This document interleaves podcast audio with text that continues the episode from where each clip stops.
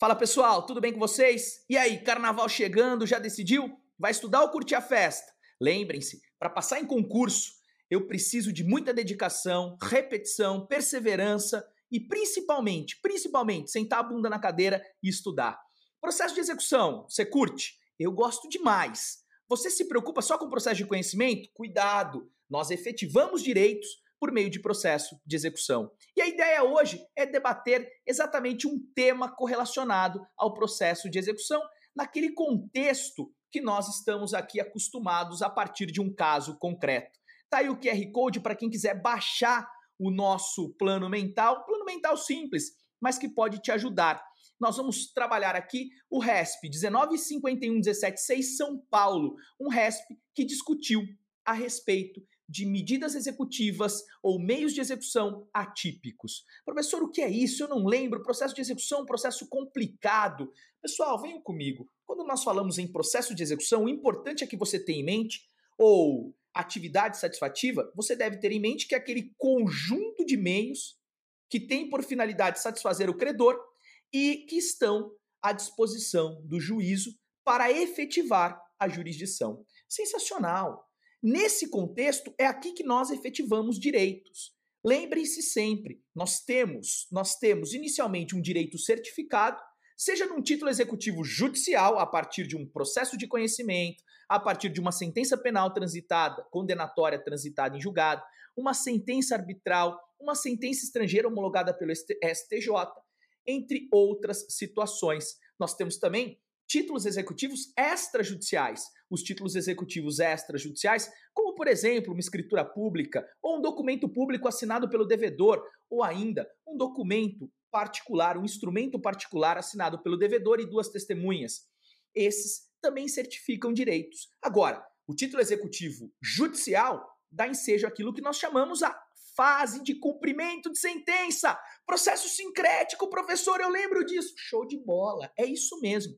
Por outro lado, o título executivo extrajudicial dá ensejo a quê, pessoal? Dá ensejo exatamente ao processo de execução autônomo. Agora, independente disso, nós costumamos dizer que no feito executivo, seja ele como fase de sentença, seja ele fase de processo, né, perdão, seja ele como processo executivo autônomo, nós temos a ideia de desfecho único. Que é isso? Oh, não tem contraditório, professor? Claro que tem. Na verdade, desfecho único porque a finalidade do processo executivo é satisfazer o direito certificado do credor.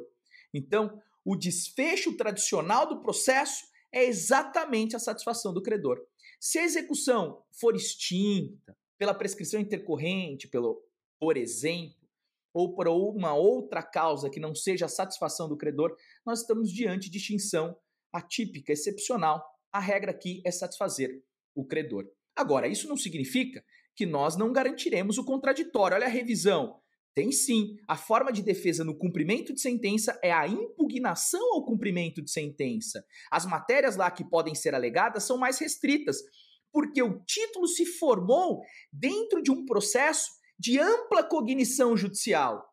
Por outro lado, no processo de execução autônomo, nós temos como defesa o famoso embargos à execução, ação autônoma, na qual eu posso discutir todas as matérias todas as matérias que eu poderia discutir no processo de conhecimento. Show de bola? Pois bem, para efetivar os direitos, para concretizar, o nosso sistema processual põe à disposição do juiz uma série de atos coercitivos, olha só, faz isso sob pena de multa, ou subrogatório. Ó, se você não pagar, eu vou, por meio do sistema Bacenjude, penhorar a sua conta bancária, por exemplo, e satisfazer eu mesmo o credor. Show de bola? Esses são os meios.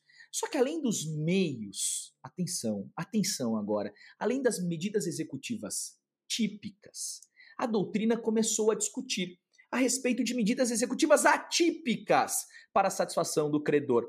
E a isso nós demos o nome de Poder Geral de Efetivação. O juiz tem um amplo leque para efetivar o direito. O artigo 139, inciso 4 do Código de Processo Civil é um exemplo. de onde deriva o poder geral de efetivação. Mas eu, ao contrário de muitos outros doutrinadores, não digo que o fundamento é só o artigo 139, inciso 4. Não, não, não. O fundamento do poder geral de efetivação é o próprio prestígio da jurisdição, é a própria ideia de Estado de Direito. Afinal, quando nós pensamos em um Estado de Direito, uma das características da norma, e, portanto, sabendo que a norma se produz numa decisão judicial, é a imperatividade. Sem imperatividade, não há norma. A decisão judicial se produz a partir do debate democrático, produz a norma. Logo, logo, para haver imperatividade, é preciso o respeito àquela decisão. Portanto, o poder geral de efetivação é mais amplo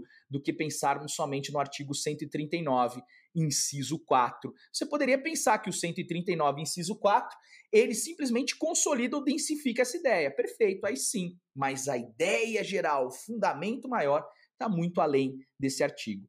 Nesse cenário, nós perguntamos: será que o juiz poderia, num caso concreto, determinar a apreensão de passaporte, ou ainda a retenção de CNH, suspensão da CNH, ou quebrar o sigilo bancário fiscal? Pois bem, no RESP 1788-950 Mato Grosso, ficou decidido que sim, é possível. O juiz tem esse poder.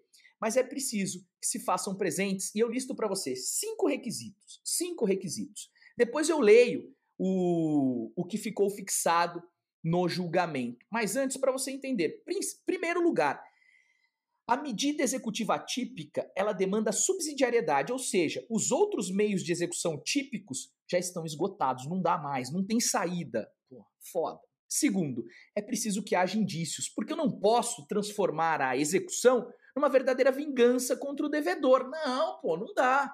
Isso é inviável. Portanto, tem que haver indícios de que há patrimônio. Além disso, é preciso que haja, haja uma fundamentação analítica estruturada.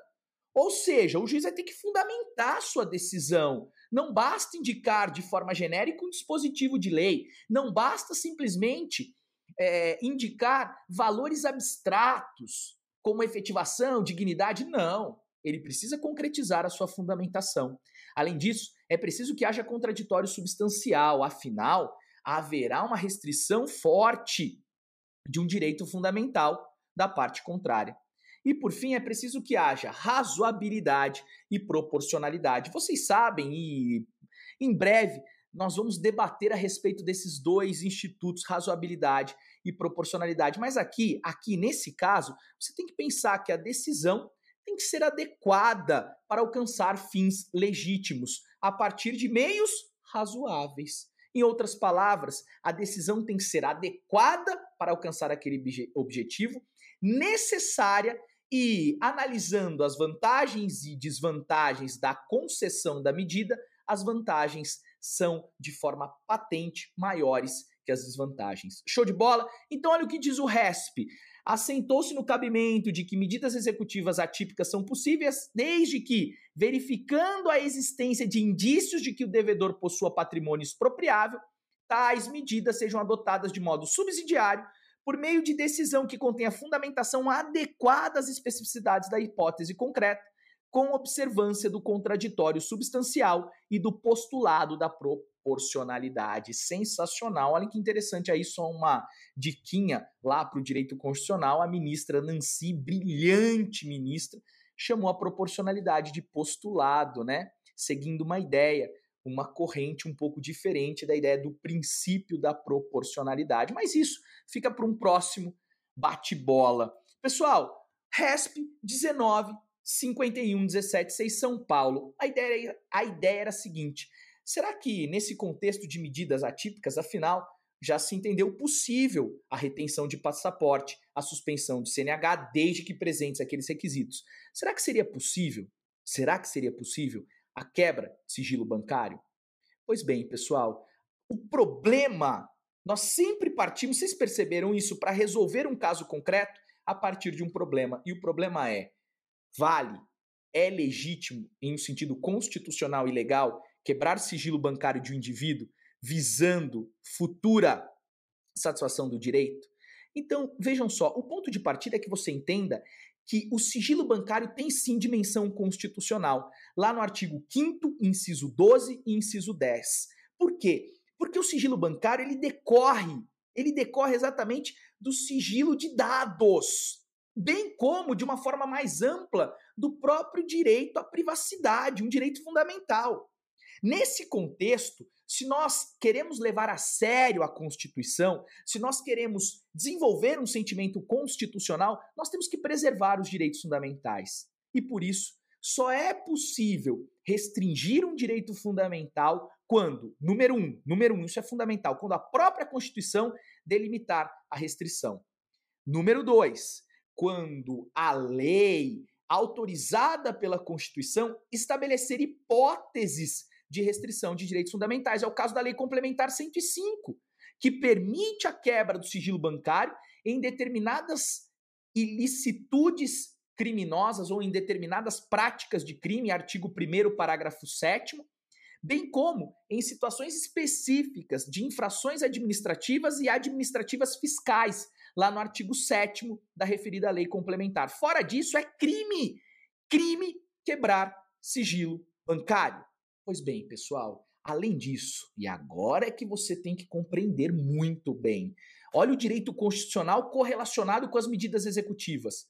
Além disso, além disso, existe mais uma hipótese de restrição de direitos fundamentais autorizadas. Quando houver colisão de direitos fundamentais de igual categoria. Então, olhem só, quando a Constituição determinar, quando houver uma reserva legal, seja ela simples ou qualificada, permitindo a lei fazer isso, ou quando houver colisão de direitos fundamentais. Nesse cenário, pessoal, aqui, será que a colisão, a colisão entre um direito fundamental que garante a própria integridade do indivíduo decorrente de sua cláusula geral da dignidade humana, será que ela pode ser excepcionada em virtude de um direito patrimonial privado? Reflita o seguinte: alguns, alguns vão sustentar que não é um simples direito patrimonial privado, porque envolve a própria efetividade da jurisdição.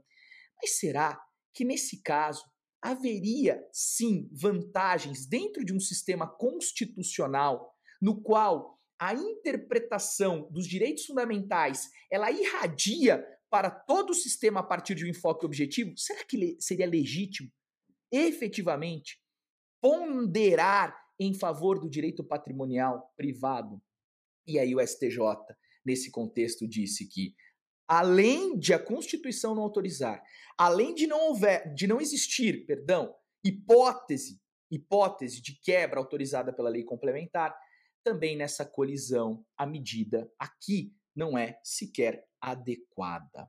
Show de bola?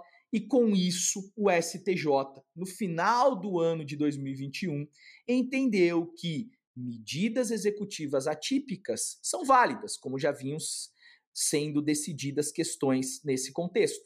Porém, a quebra de sigilo bancário é uma medida que não é compatível de restrição no sentido de dados bancários, não é compatível com a ideia de medida executiva atípica num processo civil. Show de bola? E eu coloquei aqui para a gente encerrar a aula novas perspectivas. Para você refletir, refletir, pô! Refletir é fundamental. Será que esse mesmo argumento poderia ser utilizado numa ação de alimentos na qual o devedor está de forma fraudulenta escondendo o seu patrimônio? Pois bem, é de se pensar, pessoal, é de se pensar, afinal, nessa hipótese, a colisão de direitos é distinta da anterior. Show de bola? Então, galera, aproveitem o carnaval, seja para curtir, seja para estudar. Mas uma coisa você tem que ter em mente: faça com vontade. O que você decidir, aproveite. Carpe diem. Faça com amor. Valeu e até a próxima.